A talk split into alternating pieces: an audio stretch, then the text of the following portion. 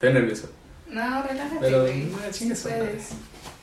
¿Qué transa gente? Bienvenidos a Sin Fronteras, el podcast en el que hablamos de absolutamente todo sin miedo a ser cancelados.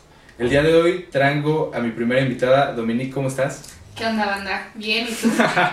bien, bien nervioso un poco, pero, pero fuck it, a ver, ¿qué funciona? Pues no hay pedo. Te dije que traía varios temas para los hablar y he estado pensando si tocar temas polémicos o no, porque digo, es el primer episodio y, y cagarla de una vez y que nos cancelen está, está ojete, pero te traigo una pregunta.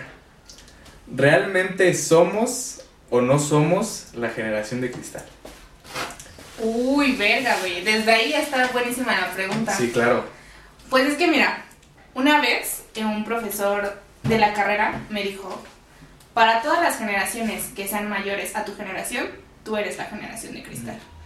Y eso neta me ha marcado mucho desde que lo escuché porque creo que es cierto, güey. O sea, si te das cuenta, cada vez que va pasando una generación, pues obviamente las cosas cambian. A veces más, a veces menos. Y pues la generación que va adelante y voltea a ver a la de atrás, si ve un cambio que a ellos no les parece, dicen como, ah, no mames, estos güeyes. No, pero es que creo que con nosotros sí ha habido un cambio muy fuerte en la manera de, de que no se han callado las cosas. Y lo digo porque en pláticas familiares, en comidas, lo que sea, te dicen, no, es que yo a tu edad también yo era así, yo alzaba la voz, yo esto y el otro. Pero vas a crecer y vas a ver que, que no, que las cosas no son así. Y vas a cambiar tu manera de pensar. Pero creo que esta generación realmente estamos alzando la voz en cosas que se tuvieron que haber alzado desde hace mucho, pero no se habían hecho, ¿no? Cabrón, o sea, está habiendo un cambio que yo siento que es, o sea, radical porque es de raíz. Y la neta es que pues no todos estábamos preparados para esto y me incluyo, la neta toma mucho tiempo como el darse cuenta de lo que está pasando en el mundo y que hay cosas que sí o sí a huevo se tienen que cambiar. Claro. Y la neta es que pues no es fácil, o sea, siempre va a ser incómodo el cambio. Y, o sea, no sé si sea correcto llamarnos generación de cristal porque dicen que todo nos ofende, o si más bien simplemente somos una generación muchísimo más fuerte que se atreve a señalar lo que está mal, ¿no? Porque pues yo no creo que las generaciones anteriores no hayan sentido nada al, al tener ciertas cosas que ahorita sabemos que están mal, sino que simplemente se tragaban los sentimientos o se hacían de tripas corazón, como dicen comúnmente, pero no creo que seamos de cristal. Pero ahora, ¿hasta qué punto es correcto el quejarse de absolutamente todo? Es que eso está cabrón, güey. O sea, ¿No? también es un pedo. O sea, yo, mira, la neta, sí me considero progre porque sí, de- o sea, digo, ok, güey, una idea nueva, hay gente que se siente oprimida por esta razón, va, hay que escucharlos. Pero de repente sí llegan unas cosas que dicen, verga, güey. O sea, te agarran en curva, no sabes qué pedo, ¿sabes? Tipo, el otro día estaba escuchando, más bien estaba leyendo en Facebook un post que hablaba de que una morra en TikTok que se estaba maquillando y se estaba maquillando como haciéndose los ojos rasgados, ¿no? Pues está en tendencia el Foxy Eye acá, mamoncito. Ajá, como, como el que tú traes. Ajá, tipo, pero esta morra lo exageraba muchísimo más, o sea, de que se hiciera una línea hasta acá del ojo, o sea, el ojo se le veía muy rasgado. Entonces una morra que se autodenomina que ascendencia asiática, pues estaba diciendo como de, no mamen, miren a esta morra, lo que está haciendo, este, esto nos pone en riesgo a las mujeres asiáticas. Y yo me saqué un chingo de pedo, ¿no? O sea, dije, a ver, ¿qué? O sea, es un pedo cabrón, ¿no? Sí, sí, Y me puse a leer porque dije, a ver, güey, yo no sé de este pedo, ¿qué es esto? ¿No? Y había un chico de comentarios, pues como que nomás dándole la razón a la morra, pero yo quería entender, o sea, yo no estaba entendiendo nada, yo quería entender, ¿no? Entonces me di cuenta que es como lo que le hacían anteriormente a la gente afrodescendiente, ¿no? Que si te ponías rastas y tú no eras afro y eras blanco, era como, no mames, es apropiación cultural, güey. Sí, como hasta una burla, ¿no? Exacto. Entonces yo dije, ok, esto es apropiación cultural de las asiáticas. Pero dije, pero pues es que esto está muy en tendencia, ¿no? Está muy de moda, todo el mundo lo está haciendo. Aparte, nosotros los latinos no somos necesariamente blancos. Claro, no somos tez como apiñonada. Exacto, y la chava, la morrita que lo estaba haciendo era una chava morenita, ¿no? Pero dije, a ver, ok, voy a entender este pedo porque yo no soy asiática, yo no puedo decir, ay, sí, este, esto no es una opresión, porque pues a mí no me afecta, ¿no? Entonces dije, ok, voy a escuchar lo que está diciendo la gente, pues que es asiática. Entonces cuando me puse a observar y, y me puse a como leer las opiniones y los comentarios, me di cuenta de que pues sí, ok, había un, una molestia por parte de ellas, porque pues siempre han sido como cosificadas, o ahorita con esto del COVID, que pues desafortunadamente vino de Asia. Sí, la burla de tú que eres chinita, vete que estás infectada o lo que sea, ¿no? Cabrón, o sea, hubo hasta cierto punto muchísima xenofobia, o sea, de que en la calle veían un asiático y se llegó a la gente a hacer de un lado, a hablar cosas, ¿no? Entonces, toda esta como carga cultural que traían las personas que tenían estos, estos ojos así encapotados, me parece que se llaman, pues era como de, güey, ok, tú te estás haciendo ahora el ojo así, pero sin haber pasado por todo lo que yo pasé, por simplemente ser de esa ascendencia. Pero ah, entonces, ¿hasta qué punto no se pueden agarrar cosas de otras culturas, no? Exacto, es que eso es lo cabrón, ¿no? O sea, hasta qué punto algo es una tendencia, una moda y hasta qué punto estás haciendo apropiación cultural. Entonces te digo, revisando estos comentarios, encontré opiniones encontradas de las mismas personas que eran, pues, asiáticas o con ascendencia asiáticas, ¿no? O sea, muchos decían como, pues es que, mira, la neta sí está culero y sí nos choca que nos como que cosifiquen y sexualicen especialmente a las morras asiáticas, que es como lo que más se escucha pero pues también entendemos que ahorita es como una tendencia en el make-up y que pues está, está chido siempre y cuando pues lo respeten y sepan qué pedo, ¿no? Pero no sé, es que digo, hay, hay cierto límite y no nos tenemos que ir hasta el otro lado del mundo. Digo, en México la apropiación, apropiación cultural es también muy fuerte, pero hasta qué punto te debes enojar o, o no, no lo debes permitir, porque hay mucha gente cuando salieron los tequilas de Kylie Jenner me parece y de estos actores. los de Kendall, ¿no? Ajá, y que se vistió como, pues, no sé cómo llamarlo. De trencitas, como estereotipando, ¿no? La cultura mexicana. Mucha gente se, se puso loca y, y, decía, no, eso es apropiación, váyanse. Pero también estaba el otro lado de, pues estás trayendo chamba a México. Digo, a lo mejor no está tan bien pagado y es otro, otro tema, pero al final el tequila es el único, en el único lugar que se puede producir es en México. Exacto. Entonces también, ¿hasta dónde llega ese límite en todos estos temas en los que ya no se puede decir que sí o que no, no te puedes quejar?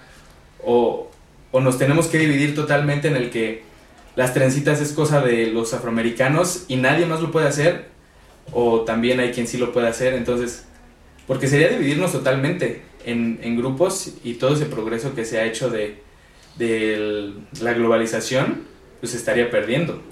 Es que es un tema cabrón, güey. O sea, tiene muchísimos vértices. Yo creo que nuestro entendimiento y nuestro alcance nunca va a dar como para comprender al 100 y ser. O sea, no se puede ser 100% correctos, ¿no? Porque a lo mejor lo que a, a, una persona le parece bueno, a otra no. O sea, siempre van a existir la diversidad de opiniones. Yo creo que el punto de inflexión está en, pues simplemente que con tus acciones y con tus palabras no oprimas a otra gente, ¿no? O sea, no, no hagas que la otra gente se sienta de esa forma.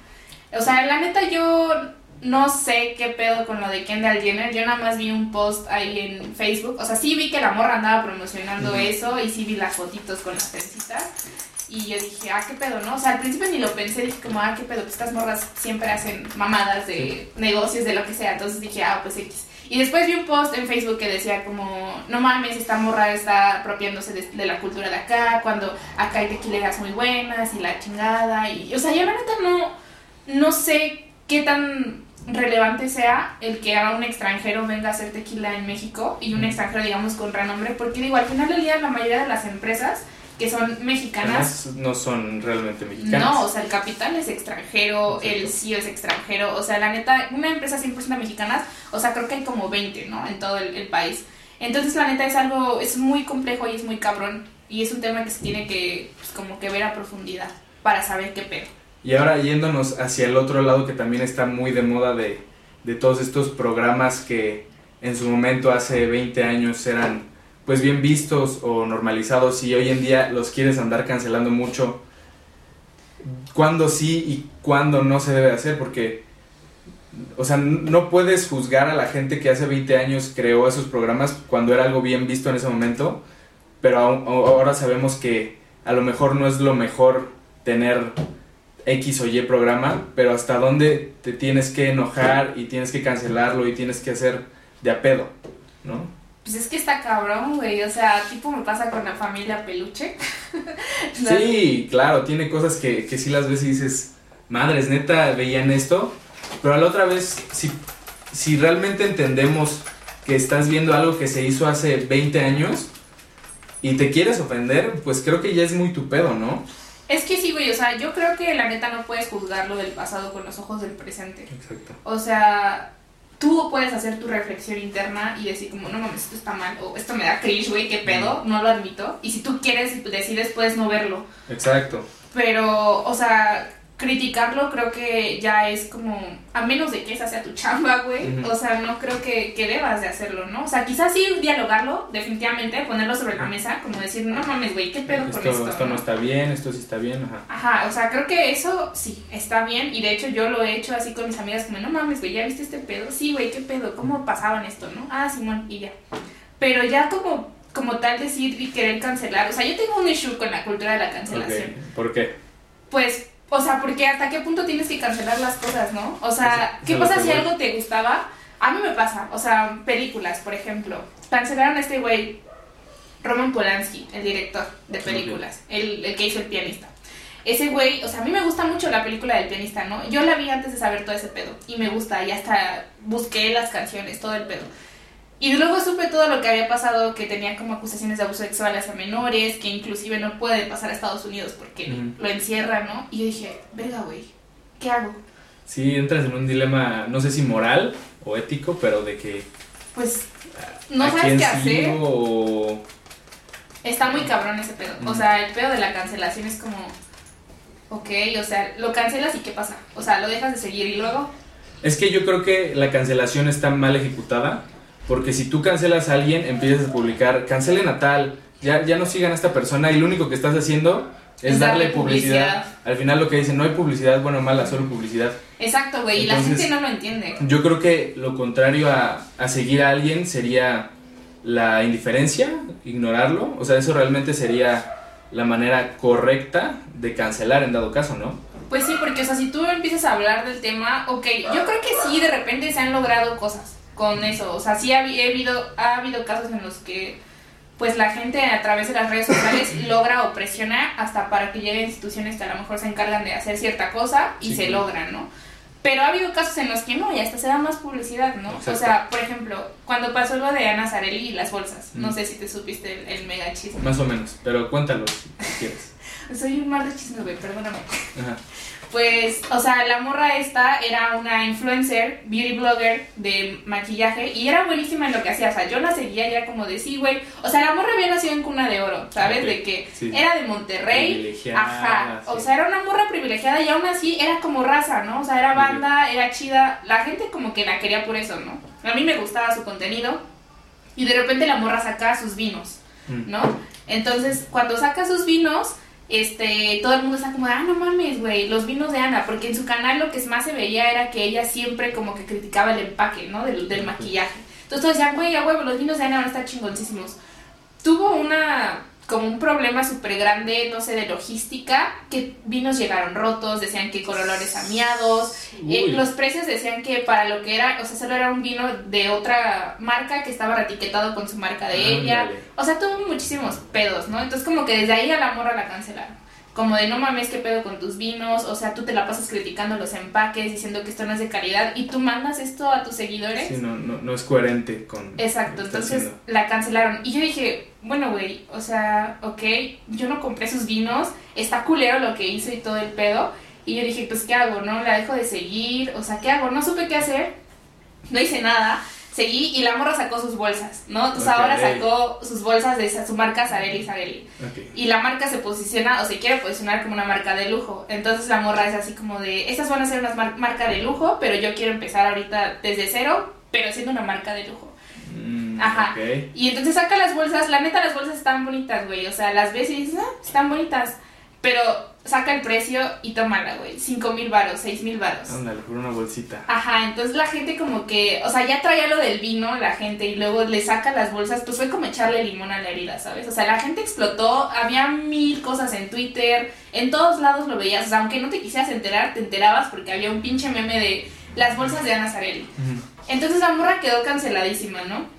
Y ahí fue cuando yo dije, güey, pero pues es que sí le están dando más publicidad. O sea, ok, ponle tú que los precios están exorbitantes para lo que es, que a lo mejor sí la morra no tiene como full conciencia de clase y vive en una burbuja Sí. en la que dice, estos precios no son caros. Sí, todos lo pueden pagar, nadie sufre de pobreza extrema en México. Exacto. Y aparte, porque eso era lo peor, ¿sabes? Que la morra decía como de, es que si le ahorras sí puedes comprarlo.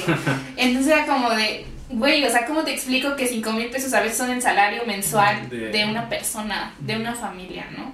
Entonces, eso yo creo que fue lo que más molestó a la gente, ¿no? Que, la, o sea, ponle, vas a hacer tu marca cara, güey, pues di que es cara, no digas que va a ser como una marca que, ay, si le ahorras o es para todos. No, güey, va a ser una marca para gente que tenga el varo.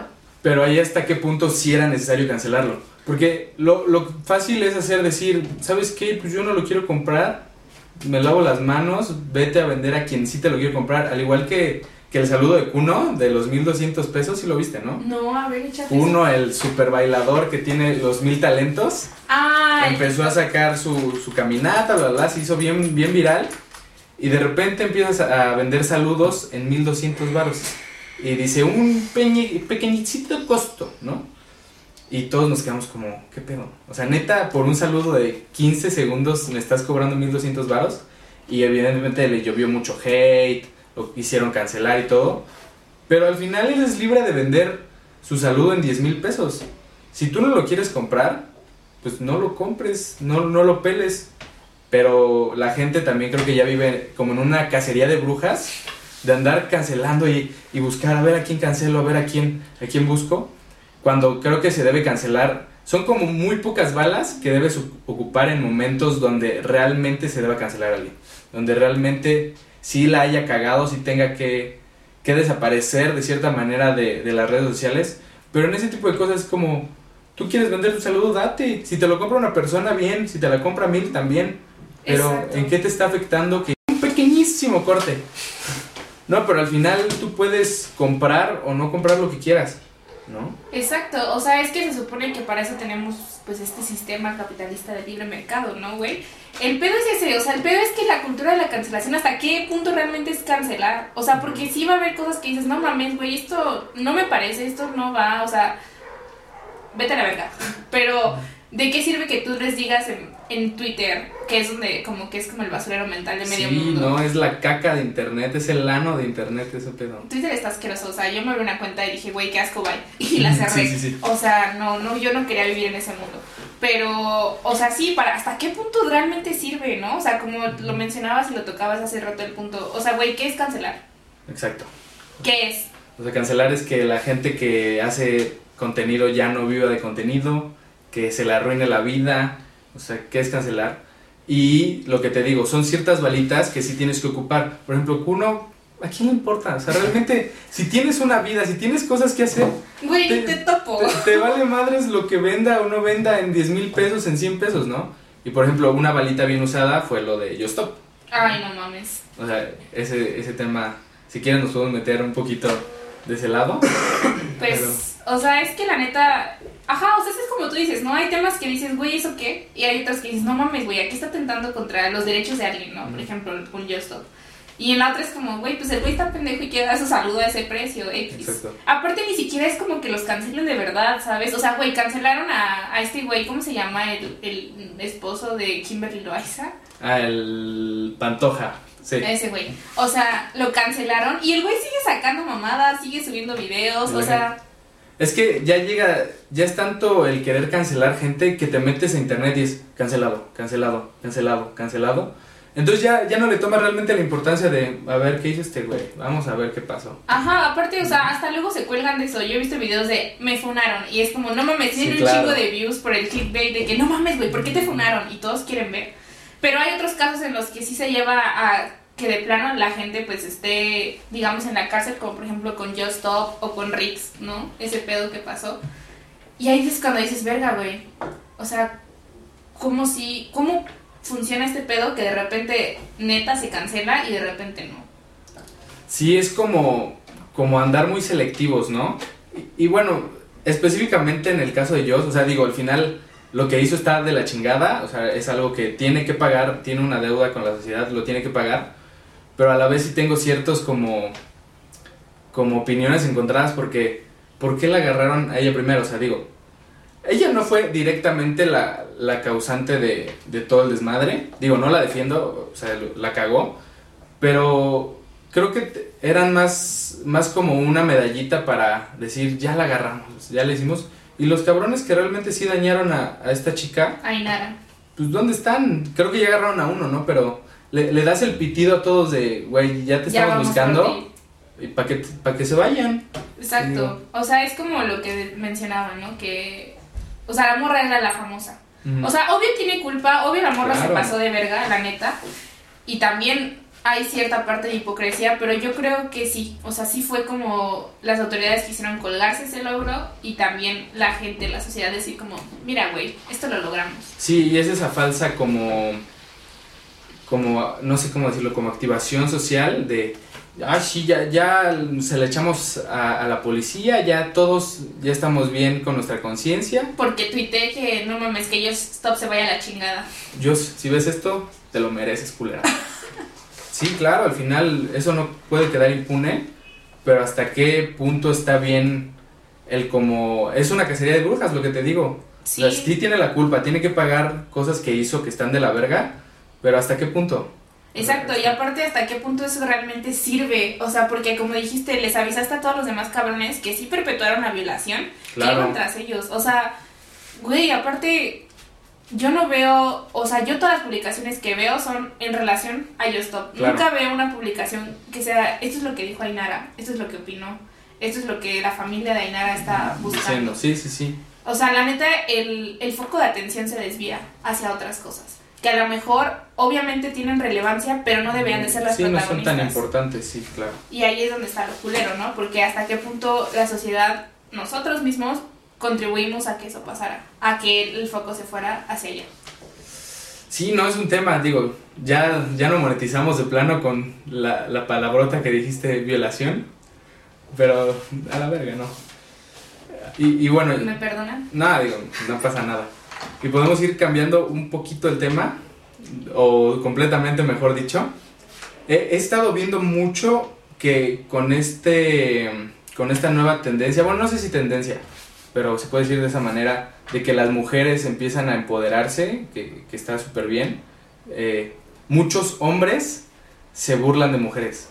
Demasiados hombres se burlan de cualquier cosa de las mujeres. Un ejemplo es toda la comedia que sale en redes sociales de imitando mujeres este, en sus actividades diarias. ¿Hasta qué punto es comedia? No sé si lo has visto. No. Hombres que literal se ponen una peluca, se ponen un filtro en TikTok y empiezan, ay amiga, que esto y que el otro y quién sabe qué. ¿Hasta qué punto es comedia y hasta qué punto ya es burla? Pues es que ese tema yo creo que está, está cabrón.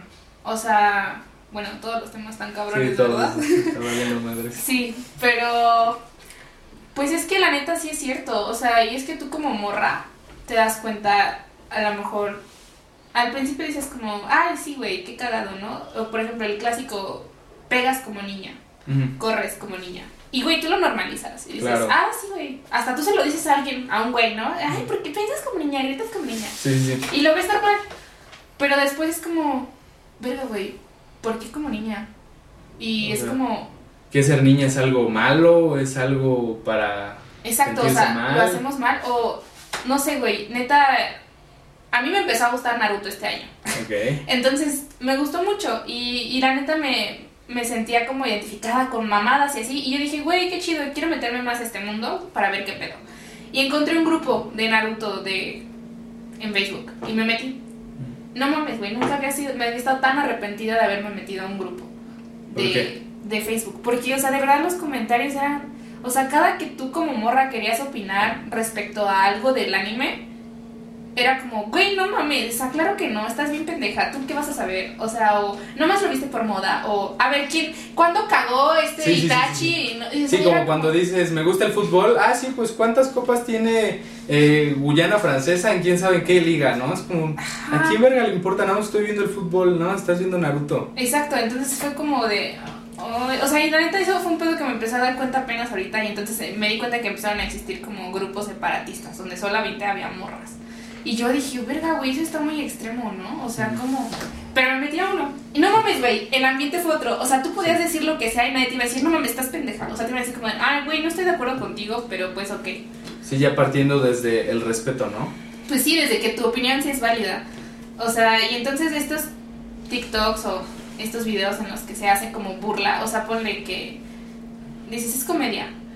pero hasta qué punto se está reforzando en tu interior y en tu conciencia el que las morras son de cierta forma. No, y también de qué manera haces la comedia, ¿no? Porque hay comedia en la que tocas puntos específicos sin el afán de, de humillar o de ofender las cosas y hay otras en las que nada más haces videos por hacer videos en las que te, te muestras de una manera de, de, una manera pendeja para como querer ofender, ¿no? Y hacer menos. Exacto. O sea, puedes tocar un punto y hasta parodi parodiarlo si quieres, pero puede ser exactamente para eso, pues para señalar que está mal, ¿no, güey? O sea, y decir como, o sea, si estoy haciendo esto y lo estoy parodiando, pero yo estoy señalando que esto está mal. ¿Por qué? Porque en la parodia esto se ve ridículo y se sí, claro. Y otras en los que lo ponen como algo que, pues que exacto, que ofende, o sea, o que hace menos a, a un grupo de personas. Entonces yo creo que, la neta, sí te tienes que volver como selectivo en el contenido que consumes. Claro. Pero, o sea, tampoco cerrarte. Y tampoco creer que por tuitear que vas a cancelar o que esto está mal va a cambiar la cosa. Pero hablas de ser selectivo en el contenido que consumes, pero el ser selectivo no, no va a cambiar nada al final. O sea, no va a cambiar nada exteriormente, pero yo creo que interiormente sí te da al menos más paz mental. Pero o sea, selectivo, eh, paz mental en, en qué aspecto, en el que tú estás entendiendo que es comedia o en el aspecto de que tú sabes que eh, no te debes de burlar o en qué sentido? Pues en el sentido de que si eso te molesta por X o por Y razón, pues simplemente lo dejes, o sea, lo dejes de seguir, ponle decir lo dialogues con tu círculo y digas, no mames, güey, ¿qué pedo? Y a lo mejor trates de construir una opinión, pero no que te quedes ahí como viendo y como diciendo, esto está mal, esto está mal, esto está mal, esto está mal, o sea, porque al final del día el que te haces daño eres tú mismo. Claro, sí, al final el que hace el video le vale. ¿no? Yo, Ahí hasta le das más views. Yo, yo, he tenido videos donde tengo mucho hate, no respecto a eso, a ese tema, pero a otros, y es como, pues ya dejo de ver los, los comentarios porque, ay, no, luego se ponen bien, bien vivorosos, ¿no? Y... El mundo del internet es un mundo bien cabrón. Ya dije cabrón como 20 veces, perdón. Pedo, no hay pedo. Pero es muy, es muy peligroso si tú vas con piel, piel sensible al internet, especialmente uh -huh. si eres un creador de contenido, ¿no? O sea, yo creo que no puedes empezar tú a crear contenido y, y ser como súper, súper, súper sensible. No, y engancharte, digo. Es que ah, es muy complicado porque yo que hago videos, me gusta ver esos comentarios donde te dicen, ah, buen video, me gustó, o jajaja, ja, ja, o lo que quieras, pero te vas topando cada comentario que al final te da el bajón y dices, ay, lo hago, no lo hago, lo sigo haciendo. Ahorita con este podcast toda la semana lo estuve pensando, si lo hago, no lo hago, este, qué van a pensar, qué se va a decir, que al final dije a la verga, si les gusta, chingón, si no les gusta, váyanse al carajo. Exacto, el chiste es construir una comunidad que vaya de acuerdo con tus ideas y que esté ahí porque le gusta lo que estés haciendo. O sea, porque sí hay gente que se alimenta del hate, ¿no? O sea, su comunidad son haters. Sí, no, eso... Ay, no, ¿cómo no te, te hace sentir mal, no? No, aparte no sé cómo viven, o sea, cómo pueden no sé si de plano pagan un chingo en terapia o ya les vale madres, porque yo no podría vivir con eso. No, para nada. Y luego que, que el hate no es sobre el contenido que haces. Sobre sea, tu el persona. hate es sobre lo que, cómo te ves, este, cómo hablas.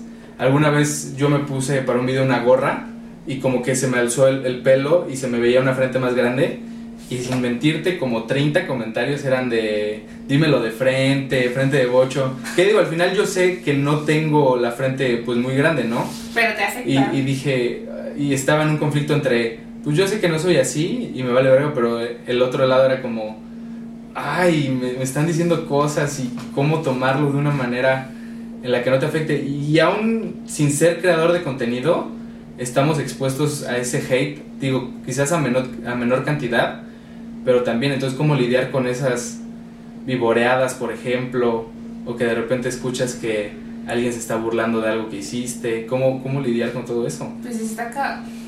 Iba a decir otra vez dilo, lo dilo, dilo. pero es que, o sea, yo creo que realmente un tema que se puso más sobre la mesa, en especial en este último año y medio que empezó la pandemia, fue el de la salud mental y como que la gente empezó a hacer conciencia. Y yo siento que sí hubo un poco, le bajaron a sus humos, o sea, la gente se hizo un poco más consciente de qué era lo que estaba comentando. Pero aún así, o sea, sigue existiendo el hate, ¿no? Y pues tú ahorita pusiste tu caso de, De, que, de mi frentota. que ni tienes frentota, No, pero...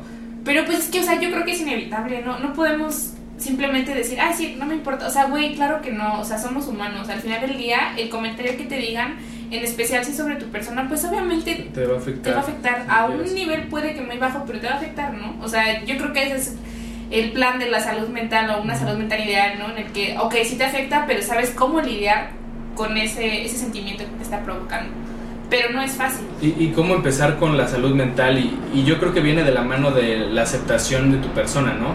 O sea, cómo empezarlo, porque yo, yo antes era, por ejemplo, era muy inseguro de, de mi pancita y me ponía muy penoso ir a la playa y quitarme la playera como que, ay, ¿no? Pero de un tiempo para acá dije, a la verga, o sea, si, si yo me siento bien, eh, pues me vale madre, ¿no? Pero yo partí de un valemadrismo. Exacto. De un que todo el mundo se vaya a la chingada, no me importa, pero hay gente que no puede empezar así. O sea, No. ¿cómo, cómo es la manera como ideal de empezar con ese tema de la salud mental? y del amor propio. Pues yo creo que no hay una forma ideal, yo creo que depende de cada persona, porque cada persona es distinta, ¿no? O sea, a ti te funcionó eso decirles, ¿sabes qué? Se van a la verga. Pero va a haber gente a la que no, o sea, que a lo mejor no puede figurarse en ese sentido de mandar a la verga a alguien o, o decir, no, yo soy más chingón que tú. O sea, hay gente que no puede. Entonces, a lo mejor ellos parten de decir, ok, este, voy a hacer esto porque quiero, quiero sentirme mejor conmigo misma. Y a lo mejor lo hacen desde un, un, un área que es no tanto, digamos, agresiva, sino más como pasiva. Pero al final del día, el, el final es el mismo. O sea, el propósito es el mismo, el aceptarte, ¿no? El decir, ¿sabes qué? Así soy. O sea, tengo lonjas, güey, tengo cicatrices, tengo granos, tengo lo que quieras y así soy, güey. Y sabes qué, no me voy a parar de hacer lo que a mí me gusta o lo que yo quiero hacer por esto. O sea, y eso es un lugar muy difícil de llegar. Inclusive creadores de contenido lo han hablado, ¿no? O sea, o incluso artistas, o sea, de que, güey, es difícil vivir con la constante crítica de medio mundo. Y también como analizar qué áreas de oportunidad tienes para cambiar algo que te guste, ¿no? Yo hay una frase que me gusta mucho de Alcohólicos Anónimos, no voy a decir por qué me la sé, pero es, Señor, diciéndole a Dios, dame la fortaleza para aceptar las cosas que no puedo cambiar, cambiar, valor para cambiar las que sí puedo y sabiduría para distinguir la diferencia.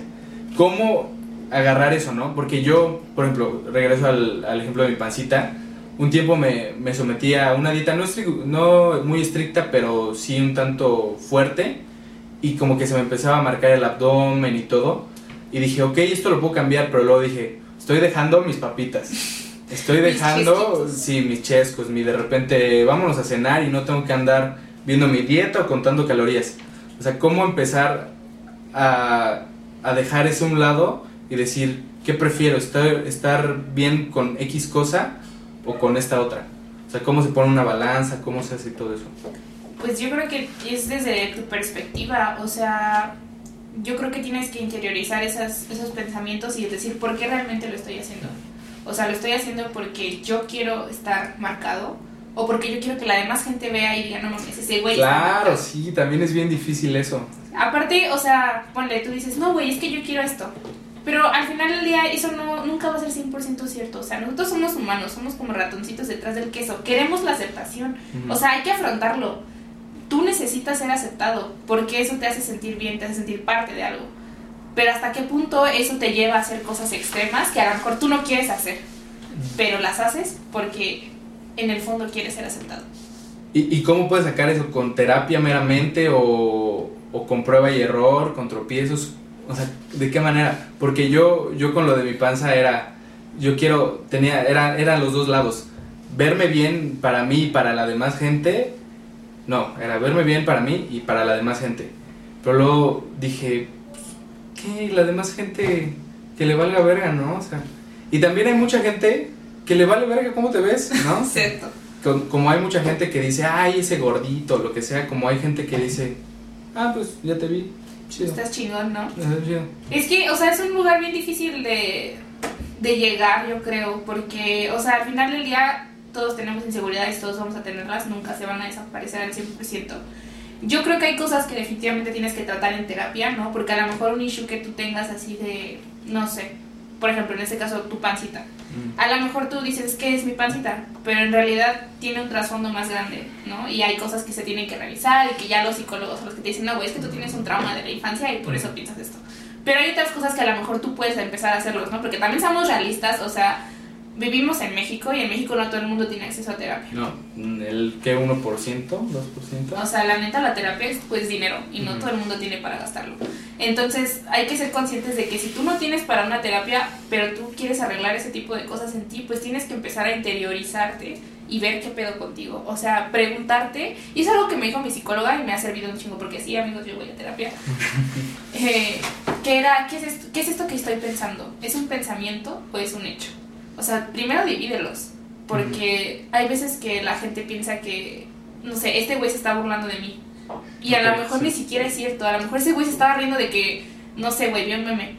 Sí, ni- Pero tú dices caso. en tu cabeza, este güey se está riendo de mí porque traigo, no traigo playera. Entonces tú tienes que separarlo. ¿Esto es un hecho o es un pensamiento? Ok, es un pensamiento. Pero ¿por qué estoy pensando que se está burlando de mí?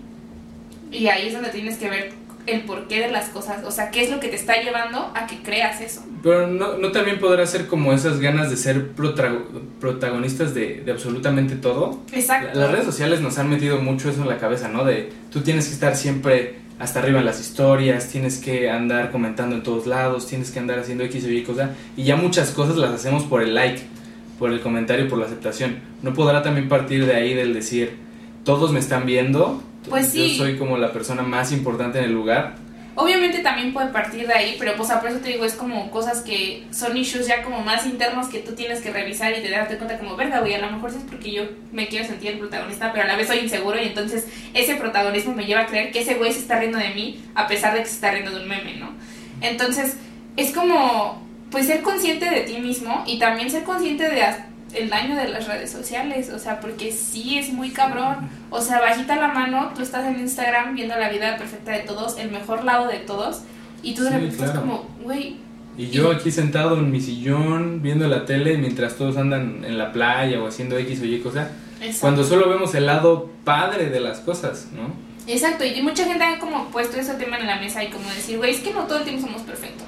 No todo el tiempo estamos como a aesthetic viéndonos, ay, sí, mira, súper padre, este, las, las vacaciones en la playa. Habrá gente que sí, ¿no? Y qué chingón por ellos, pero la mayoría de la gente no, No. güey.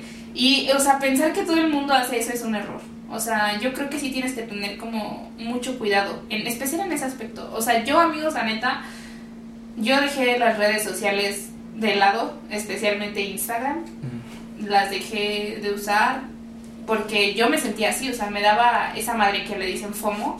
Ah, ok, Eh, el fear of missing out. Ajá, exacto, muy cabrón. O sea, a mí no me, no, yo no salía tanto y entonces yo estaba ok sin salir y de repente veía las historias de todo el mundo afuera. Y era como, ay, quiero Ajá. estar ahí. Me empezaba a dar ansiedad así de que, güey, no mames, o sea, ¿qué estás haciendo? Tienes 20 años, o sea, ¿qué estás haciendo, güey? No mames. Y entonces dije, güey, esto está mal. o sea, ¿por qué estoy sintiéndome mal cuando debería de ser como pues un entretenimiento, algo divertido o Sí, algo claro. informativo, ¿no? Entonces es cuando dije, güey, no, es que esto está mal, yo no quiero ver esto, lo voy a dejar. No quiero tener Instagram ahorita. Y eliminé la app de mi teléfono. Y la neta me sentí muy bien, ¿no? Y hay gente que me dice, no, güey, es que yo no podría hacer eso. O sea, yo necesito ver. No, es que se crea una dependencia ojete en el que, a ver, ¿quién, quién está? Alguien que ni conozco, que estoy siguiendo, ¿dónde está? ¿Qué está haciendo? ¿Por qué está aquí? Mis amigos, ¿por qué están acá? ¿Por qué no me invitaron? ¿Por qué esto? O, güey, es que salí a este lado, necesito enseñarle al mundo que salí a este lado. Sí, O sea, yo, yo no puedo con esa gente que sube 20 historias al día. Es como, cállate el hocico y disfruta, ¿no? sí, o sea, es algo como, pues un trip que ya es mucho de nuestra generación. O sea, ya lo traemos. Crecimos con eso de con que... el celular en la mano. Exacto, de que teníamos que estar expuestos, ¿sabes? Eso es eh, exponerse. Quien más expone, como que es más visto, y el que es más visto, pues es más valorado. Es como una adicción enferma, siento yo, y que no todo el mundo logra como decir voy a dejar Instagram o voy a dejar las redes, pero que cuando lo hacen se dan cuenta de que No, es, es una salvación. Y igual, bueno, digo, no, no va tanto a la mano, pero a mí me pasó mucho cuando terminé mi relación. Yo siempre era de despiértate y buenos días y a ver si te mandó mensaje, a ver si esto, si el otro. Y en el momento que terminé mi relación fue ¡pum! bye. Entonces me despertaba y me iba a pasear a mis perros y regresaba, desayunaba, empezaba a hacer cosas y hasta las 12, 1 de la tarde empezaba después de un pequeño corte. ¿Qué te estaba diciendo?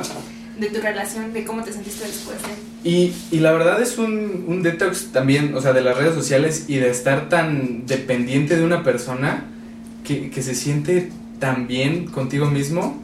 Consejo, si tienen novia, córtenla, se van a sentir mejor. No, es que muchas veces las relaciones se vuelven este, Tóxicas. repetitivas y tóxicas. Y el estar solo, el aprender a estar solo, que es algo que mucha gente creo no ha sabido hacer. Yo conozco muchísima gente que no sabe estar solo y va de relación en relación, de esto al otro. Era yo. ¿Eras tú? ¿Y, y cómo dejaste de, de ser así? No, o sea, también yo, o sea, también era yo, pero a los que 15 años, o sea, también No, estaba en una etapa medio pendeja. Claro. O sea, que me valía y era como, ah, terminé con este güey. Y, o sea, sufría y después era como, ah, este otro güey, ah, pues va. Digo, pero son relaciones, digo, sin quitarles el peso en tu vida, este, no son tan, tan importantes, por decirlo de alguna manera. Yo, yo tuve cuatro, yo estuve cuatro años con esa persona y el soltarlo sí fue, Caótico. sí, lo peor que sentía que me pudo haber pasado, pero me senté a, a ver qué, qué necesitaba yo, ¿no? Y empecé con mi crecimiento personal, a, a leer, a entenderme a mí mismo y hoy estoy al 100. Pues sí, o sea, es que es como eso, las relaciones tóxicas, o sea, no solamente son personas. No te digo tóxica, aunque sí un poquito. Ok, pero, o sea, no. Las, o sea, por ejemplo, puede ser eso, ¿no? O sea, las redes sociales pueden ser un güey tóxico para ti o una vieja tóxica. Sí, sí, sí, tenemos una relación muy tóxica con el internet. Y eso es lo que hay que aprender a medir, ¿no? O sea, y es muy difícil, es fácil. O sea, tú, tú, tú, tú te encuentras como que con tips o buscas en YouTube y si hay de que te dicen, ah, pues haz esto, esto, esto. Y se oye fácil, ¿no? Pero ya hacerlo, La práctica es lo... exacto, lo difícil. O sea, como a ti, ¿no? O sea, tú dices, no, pues me empecé a levantar temprano y a pasear a mis perros, ok. Pero en la práctica seguramente te dolió, seguramente te tuviste bajones. No, claro, yo lloraba por tres meses, anduve chille y chille y, y sí, es bien complicado. Exacto, entonces con las redes sociales yo creo que es lo mismo, o sea, por eso hay gente que dice, no, yo no puedo, o no es que necesito saber esto, o hay gente que es su trabajo, o sea, su trabajo depende de eso, ¿no? Entonces, ahí es cuando tú tienes que aprender a mediar, o sea, toda en la vida tiene que ser así, ¿no? Una mediación, pero no es tan fácil como se dice, no es como, ay, es que equilibrarlo, o sea, güey, no, o sea, te va a costar trabajo. Pero entonces, ¿qué sería lo, lo mejor para poder zafarse de eso? ¿De repente cortar las relaciones con las redes sociales de tajo? ¿O ponerse tiempos? Porque también hay que ser honesto, si tienes socio, Uh, ¿qué es lo primero que haces? checar el celular. ¿no? Entonces, ¿cómo empezar a, a medir tu tiempo en las redes sociales para irlo dejando? Pues yo te creo que también depende de la persona. O sea, en mi caso yo sí, o sea, yo soy súper impulsiva. Entonces yo sí fui de que, ah, lo borro a la chingada y lo borro a la chingada. Y me funcionó. o sea, yo dije, güey, lo voy a volver a descargar, me estoy haciendo Sí, pendeja. sí, ¿no te sentías como drogadicto en recuperación que a la semana ya andabas y todo? O sea, yo pensé que me iba a sentir así, de verdad. Yo dije, no, güey, es que no voy a poder dejar Instagram. Porque yo subía historias seguido, ¿no? Y dije, güey, o sea, ¿cómo voy a hacerle para no subir historias, para no ver qué pedo? No pasó nada, güey. O sea, me acuerdo los primeros días sí sentía como... ay, Y como, ay, ¿y ahora? ¿Sabes? Me sentía específicamente así como ese dicho de mamás, perdón, soy una señora, pero que dice, santo que no has visto no es adorado. Y yo decía, güey, es que la gente no me está viendo, o sea, ¿cómo van a saber que existo? ¿Cómo van a saber? ¿Cómo me van a hablar? A la gente le vale madres. Ajá, a la exacto. gente le importa un carajo si estás aquí en Acapulco, en Afganistán. O sea, güey, neta, si mamá, yo creo que ves más veces tu propia historia que la de las demás personas. Sí, por supuesto, ese narcisismo de, ay, mira, salí re bien, Ajá. órale. O de, a ver, ¿qué salió? Ay, así. ay, O sea, güey, no te importa la vida de la demás gente tanto como tú crees. Sí, no. Y darse cuenta de eso es como súper difícil porque tú neta juras que el mundo está viendo lo que haces, ¿no? Y hasta dices, güey, seguro van a decir que me fui de las redes sociales. Y cuando te das cuenta es como, o sea, a lo mejor alguien sí lo notó, pero los demás son como, ah, chingón, Sí, ¿no? Nadie me extrañó. Pero también eso, no sé si sea mucho de nuestra edad que nos sentimos el centro del universo, realmente no. Sentimos que nuestros problemas son los mayores problemas que existen en el mundo cuando hay gente muriéndose de hambre y que, que dice, ay, pobrecito el cabrón que su historia la vieron 200 personas en vez de 300, ¿no? Sí. Que, que claro te pasó, a mí también me ha pasado, ¿no?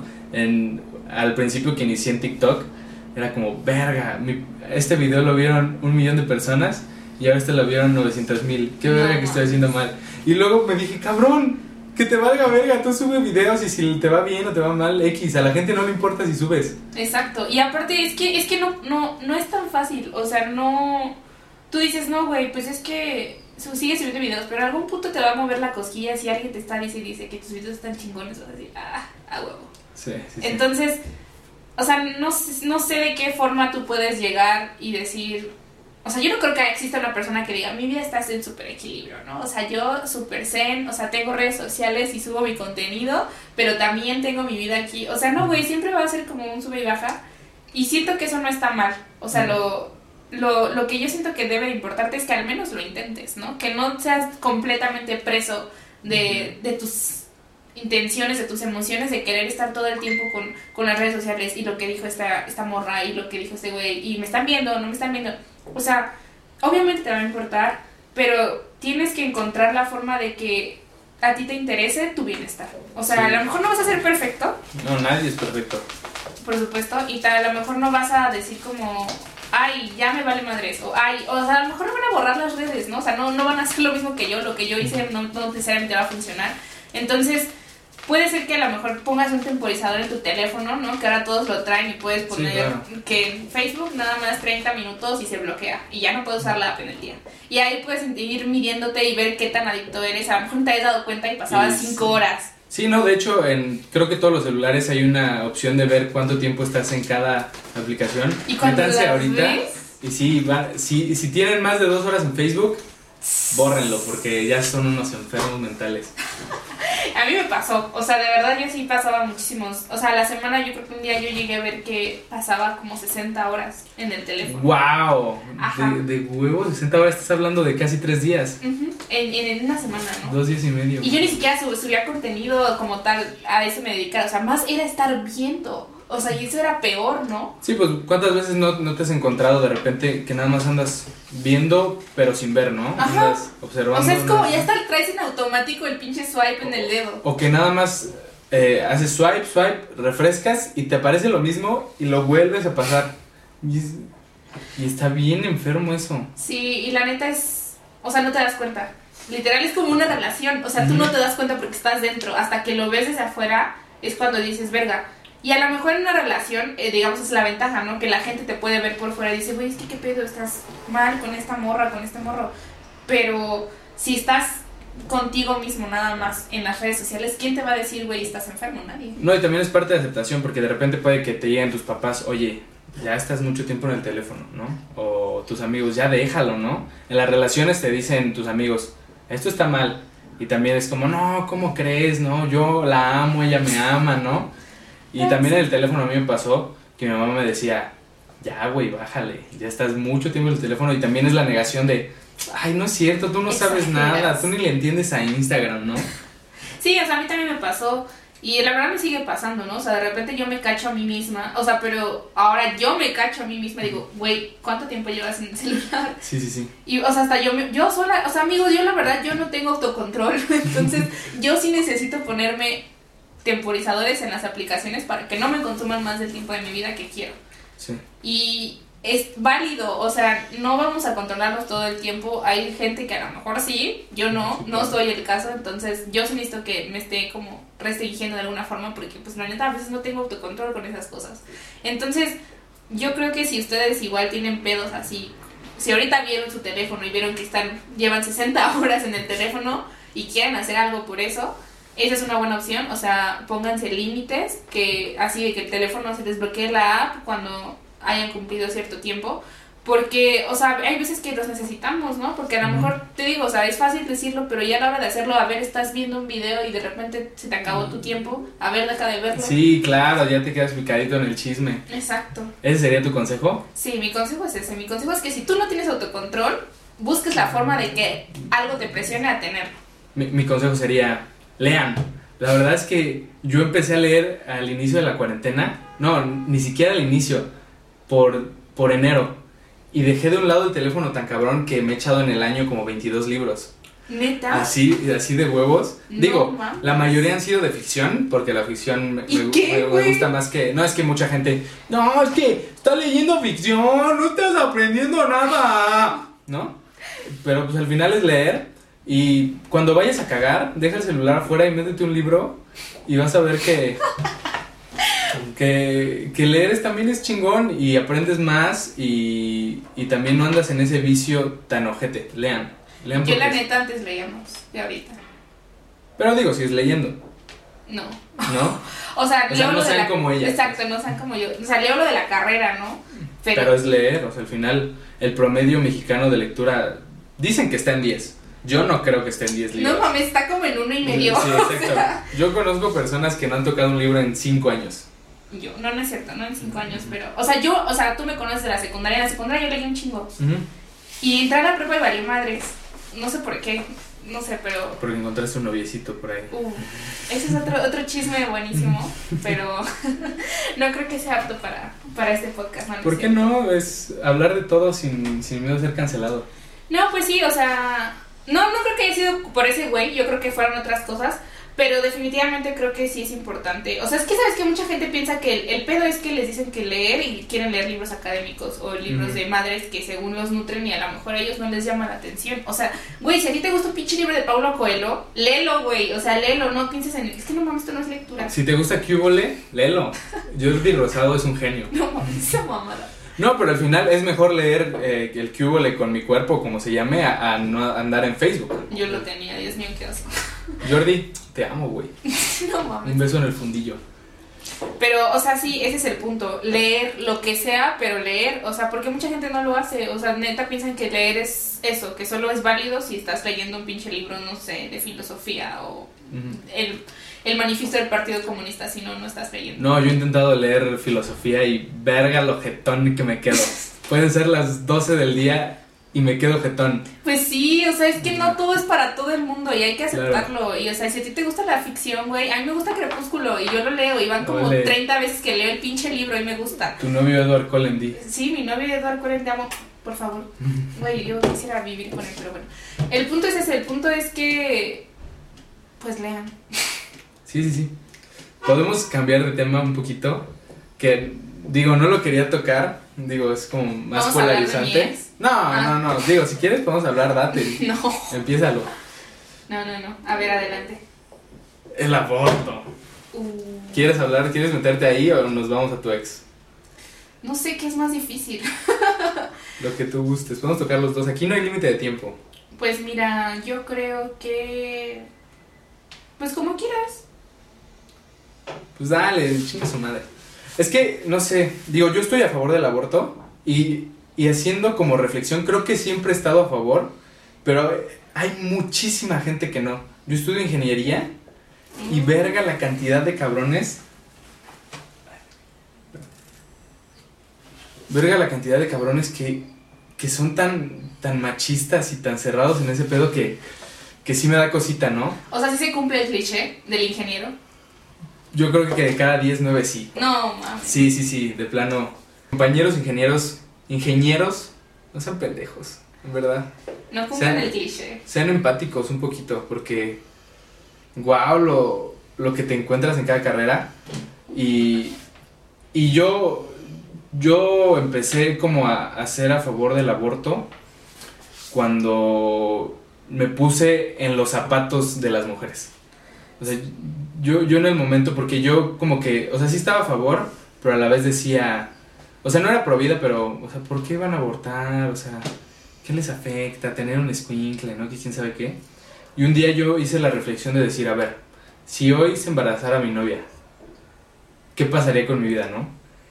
¿Qué haría o dejaría de ser que me dolería?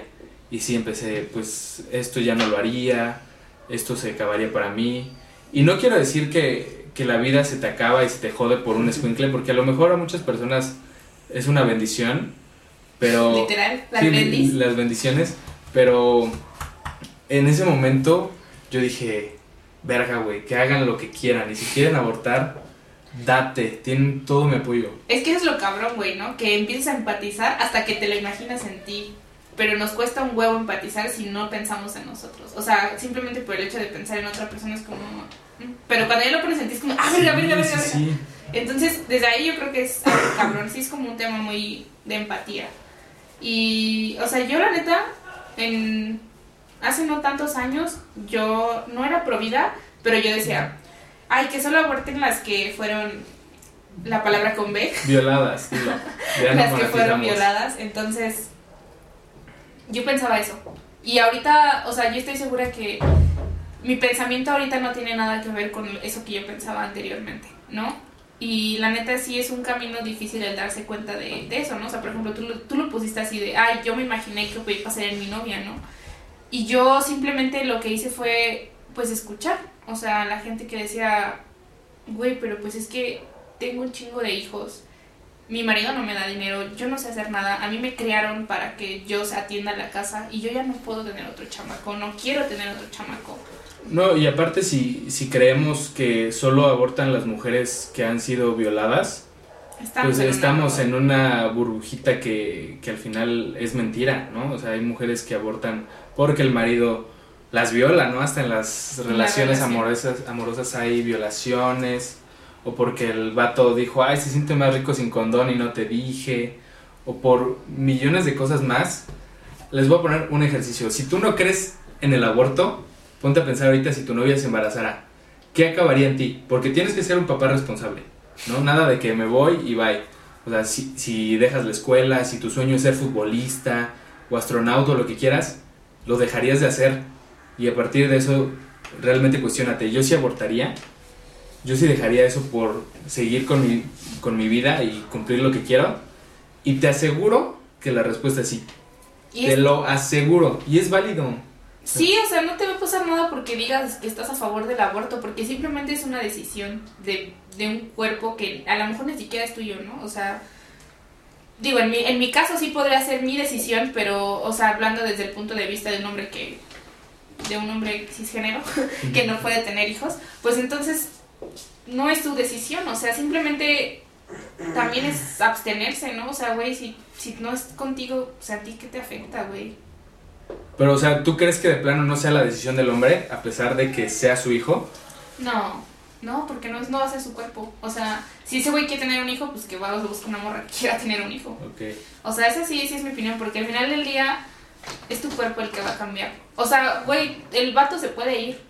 O sea, y, o se puede quedar, pero a él no le va a pasar nada. O sea, el embarazo es muchísimo más que solo que te crezca la panza. O sea, Sí, involucra claro. muchas Muchos cosas. cambios hormonales y todo. A nivel mental, a nivel físico. Aparte, o sea, la carga no va a ser la misma para ti que para él. Y eso es una verdad que hay que afrontar. O sea, salgamos de nuestra burbuja de, ay, es que yo lo cuido. O sea, la mayoría de las familias mexicanas, el trabajo se recarga más en la, en la mujer.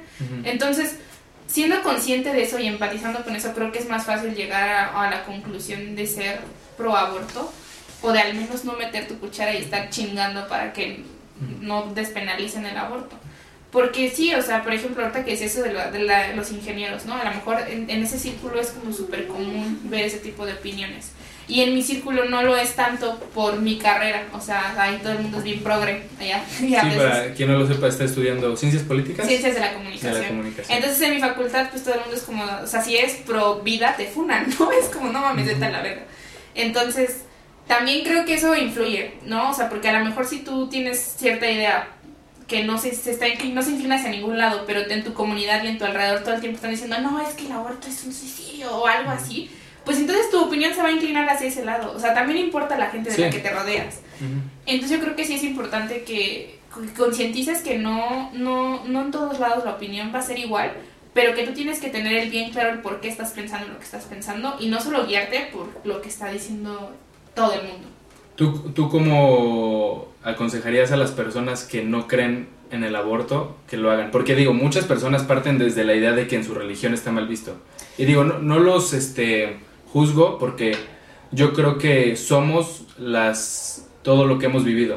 O sea, digo, si, si nosotros hubiéramos nacido en la misma casa en donde son providas y tenido la misma educación y todo, yo creo que pensaría igual que esas personas. Sí, o sea, también es juzgar desde un lugar en el que a lo mejor a ti no te tocó vivir eso, ¿no? Y la verdad es que con la religión es un tema muy, muy difícil, ¿no? Porque si hay religiones que lo prohíben intermitentemente y que, o sea, gente que, que tiene esas creencias que de verdad ellos piensan que se van a ir al infierno, en, en su imaginario así funciona, o sea, si tú eres un, un, pro aborto, te vas a ir al infierno y vas a sufrir, o sea, y pensar en eso debe ser angustiante, o sea, yo me lo imagino y digo, venga, güey, o sea, es que imagínate, si yo, si, si yo creyera en eso, y si yo sintiera que me voy al infierno, pues obviamente también estaría como... Sí, bien espantado y no, no, no, es, es pecado y todo, sí. Exacto, entonces yo creo que para ese tipo de personas que su religión o cosas, digamos, como más profundas les impiden que, que crean en eso, pero si tienen la cosquilla y la duda de decir, es que no sé si esto es en lo que realmente yo creo, pues que, le, que investiguen, o sea, que, le busquen. Sí, porque mucha gente provida y que no creen en el aborto son más una grabadora, una repetidora de una opinión de alguien más arriba, ¿no? Que alguien les dijo, no, es que no es bueno abortar y ya se quedan con eso y se ciegan a decir, es que estás matando y quién sabe qué. Exacto. Pero dentro de ellos, como dices, está esa, esa cosquilla de, ¿será lo correcto o nada estoy repitiendo? Es que esa es la cosa, primero empezar a decir, lo que estoy diciendo lo estoy diciendo porque todo el mundo lo dice o porque yo lo creo. Y de ahí partir. O sea, yo creo que definitivamente va a haber gente que, que aunque ellos no sean lo que crean, ese, ese tipo de pensamientos angustiosos sobre que se van a ir al infierno o en la religión que tú quieras, que algo malo va a suceder si ellos tan solo se pronuncian o hasta lo piensan en favor de... O sea, pues tampoco te vas a poner a juzgar con ellos o a pelearte con ellos porque pues al final del día, como tú dijiste, ellos no nacieron en el mismo lugar en el que tú naciste y su construcción de su pensamiento es muy distinta a la tuya. Y aunque pueden hacerlo, pueden cambiar de pensamiento, pues no va a ser tan fácil como a lo mejor lo fue para ti o para mí. Y ahora, digo, ya en, México, en muchos lugares el aborto está despenalizado, pero ¿hasta qué punto tú crees que es correcto como dejarlo así? Aborten y sin más. Porque yo creo que en el recibir está el dar, y si tú nada más pones a, a disposición de todas las mujeres abortar, creo que también puede ser un peligro. Pues claro, porque por ejemplo, si a doña Juanita la viola su marido todos los días y ya va por su quinto aborto, pues después doña Juanita va a tener su útero destruido. Y entonces eso también se vuelve un problema del gobierno y de la sociedad. O sea, y también pues para doña Juanita, o sea, su integridad como persona. O sea, no estoy diciendo de que esté mal que lo, lo dejen a libre albedrío. Yo pienso que sí debería de ser así. En, muchos, en países europeos así sucede, así funciona. O sea, tú puedes ir por tu tercer aborto y abortas. La cosa es también en que la estructura que perpetúa que haya mujeres abortando es la que se tiene que tocar. O sea, hay que dar educación sexual, hay que hablar con la verdad, hay que dar este, preservativos y métodos anticonceptivos, hay que hablar del tema hasta en las comunidades más lejanas. O sea, yo he visto que sí se hace, pero se hace a un nivel uh, súper bajo. Sí, acá de... Y es que llega la abejita y entra al panal y deja el polen y nace otra abejita. Es como cállate y dile que le estás metiendo el pito y que te vas a venir adentro. O sea, al final, mientras más información tengan, más importante, más consciente, más consciente eres y menos, este, porque yo creo que regresamos, digo, partiendo desde mi posición privilegiada también creo que yo creo que el aborto debe ser la última opción. O sea, no, por decir piensa que lo vas a matar o lo que sea, no, digo, o sea, en primera está usar un preservativo, el conocer, Luego, no sé, los métodos de barrera, sea DIU, sea la inyección para hombres, que yo ruego que ya llegue porque... ¿Masaje? Sí, digo, al final también en, nosotros está el, el, cuidarse, ¿no? Y les quitan, nos quitan un peso bien cabrón. Claro, pero digo, yo creo que al final tiene, o sea, la última opción ya el, el de plano, no, no pudimos ponernos condón por X cosa, no tenemos otra manera de cuidarnos. Se dio la casualidad de que embaraza, nos embarazamos ya la pastilla del día del siguiente día se nos olvidó, lo que sea. O sea, ya estás pasando por varios filtros que, digo, te puedes equivocar y es completamente normal, pero ya los pasaste, ya la cagaste y ya el último es, bueno, se aborta, ¿no? O sea, como la prevención, ¿no? El, hasta tan solo el saber que, se, que te puedes prevenir, porque, o sea, lo creas no, hay muchas mujeres que no saben, o sea... Porque pues sí, o sea, a lo mejor a ustedes, morros que estén escuchando, les parece increíble, ¿no? Porque tienen acceso a este podcast, seguramente tienen internet pero hay gente que no tiene internet y hay gente que no sabe que se puede hacer eso. Hay gente que hasta ni siquiera sabe cómo se conciben los niños. O sea, es primero aterrizarse en que México es un país súper, súper diverso y que para, vivimos en realidades súper distintas en un solo territorio, al grado de que hay lugares donde no hay internet y la gente no sabe nada acerca de cómo se concibe un niño y que hay gente que a lo mejor está súper informada a los 15, 16 años, ¿no? O sea, es primero aterrizar en que vivimos en ese panorama tan diferente. Y ya una vez aterrizando, pues es que es atacar los problemas, como, o sea, como te decías, desde la estructura. O sea, porque tú para llegar a saber que primero tienes que usar un condón, o que primero tienes que buscar un método anticonceptivo, o tan solo simplemente el hecho de que sepas cómo funciona, es porque viene de un conocimiento previo que alguien te dijo o que a lo mejor tú descubriste en la práctica. Y si no tienes eso, no tienes nada. O sea, ¿cómo le dices a alguien que no aborta a alguien que a lo mejor ni siquiera sabía cómo funcionaba esto, no? Sí, sí, claro. Entonces, yo creo que sí hay como una urgencia muy cañona de hablar de temas de salud sexual, de hablar de métodos anticonceptivos y desde temprana edad y sin tapujos. Y la verdad es que aquí también entran mucho tema, muchos temas de religión, ¿no? Que no quieren que se les hable a los niños a temprana edad sobre eso. Y digo, aunque es válido en su imaginario, pues también es válido que nosotros como sociedad digamos, pues es que eso también nos afecta. Sí, papás, por Dios, ya hablen de derecho. Yo la verdad tuve la fortuna de que mi papá, aunque no me lo, no me lo dijo como creo que debió haberlo hecho, me lo dijo, ¿no? Pues, ¿cómo te lo dijo? No, pues me dijo, y tú llegas y metes la verga y punches, punches, y, y cosas por el estilo, ¿no? Ajá. Que digo, lo tuvo que haber hecho de una mejor manera, pero al final lo hizo. Y, y eso es bien importante. Y papás, no sean penosos. Digo, al final sus hijos van a empezar a coger a los 15 años. Yo empecé a los 16, recién cumplidos. Digo, al final, sí, si tú crees que tu hijo va, va a llegar virgen a los 20 años, a los 18 al matrimonio, te estás haciendo una chaqueta bien pendeja. No, y aparte estás negando algo, una responsabilidad tuya, ¿no? O sea, también hay que afrontarlo. No, y aparte ponle tú los niños que a lo mejor sus papás no les hablan de eso pues por pena, pues a lo mejor nada más es hablarles a los papás sobre cómo abordar estos temas. Pero los niños que no tienen papás o que los papás son súper culeros. Sí, digo, eso ya es, es un punto aparte, más específico. Exacto, que, o sea, ahí hay que meter cuchara también y presionar. O sea, que no sea solamente el aborto, sino que sea una educación sexual integral para todas y todos. Para y todos. todes. Todes. También. ¿Tú estás a favor del lenguaje inclusivo? Pues es que no sé si se puede decir a favor o en contra, simplemente es lenguaje. Yo simplemente creo que el lenguaje cambia y ya. Yo, yo honestamente con ese tema sí estuve mucho tiempo como este renuente. Que decían, no sé, como que eh, puede ser el miedo a lo desconocido, al decir, es que si yo toda mi vida he dicho todos y todas, o todos engloba a mujeres y hombres, ¿por qué de repente voy a empezar a decir todes? Y honestamente todavía sigo un poco como, Raro. sí. Y yo lo que he dicho, si alguien llega y me dice, ¿sabes qué? Tú dime ella o, o como quieras que te llame, date, güey, me vale madres, ¿no? Al final te estoy diciendo a ti, pero no sé, hay algo que todavía a mí me... Te, no te cuadra. Sí, no. Es que es difícil, o sea, yo la verdad al principio dije, cuando vi lo del lenguaje inclusivo también, yo creo recuerdo que la propia decía, no mames, eso es una mamada, güey. O sea, ¿por qué vamos a estar diciendo eso?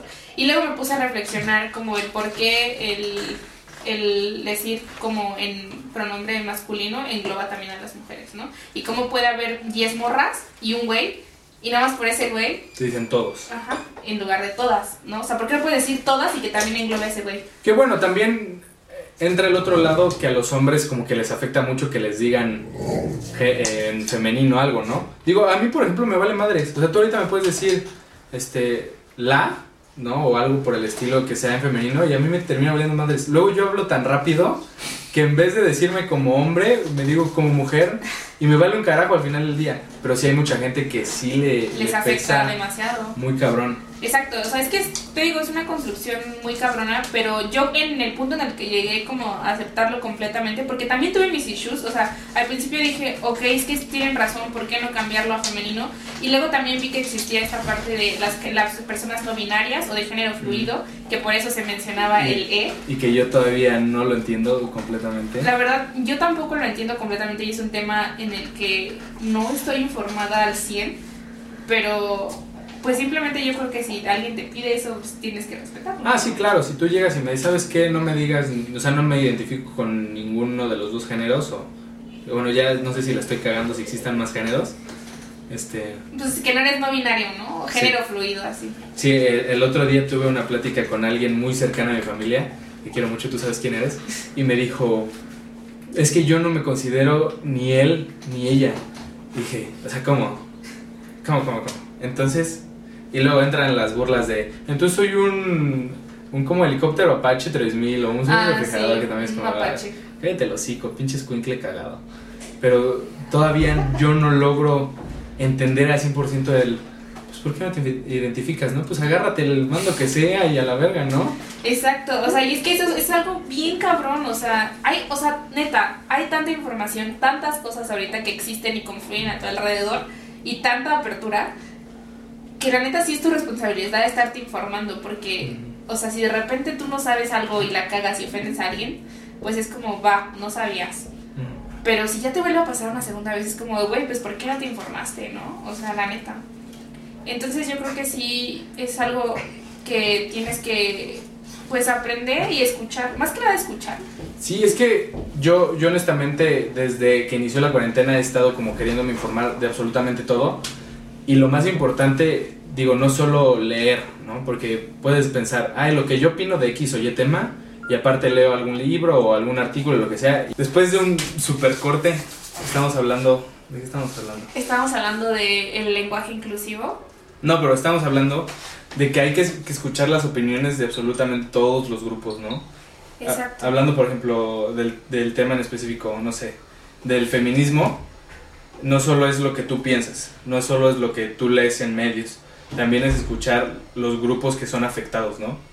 Exacto, y quitarte esa venda que te da un poco las redes sociales de que tú eres el protagonista y de que tu opinión es la que va a importar. O sea, si es un tema que a ti no te afecta o no te concierne, entonces, y te quieres informar, escucha a la gente a la que sí le concierne, escucha a la gente a la que le está afectando y sé empático. O sea, yo creo que neta esa es la clave de todo, ser empático.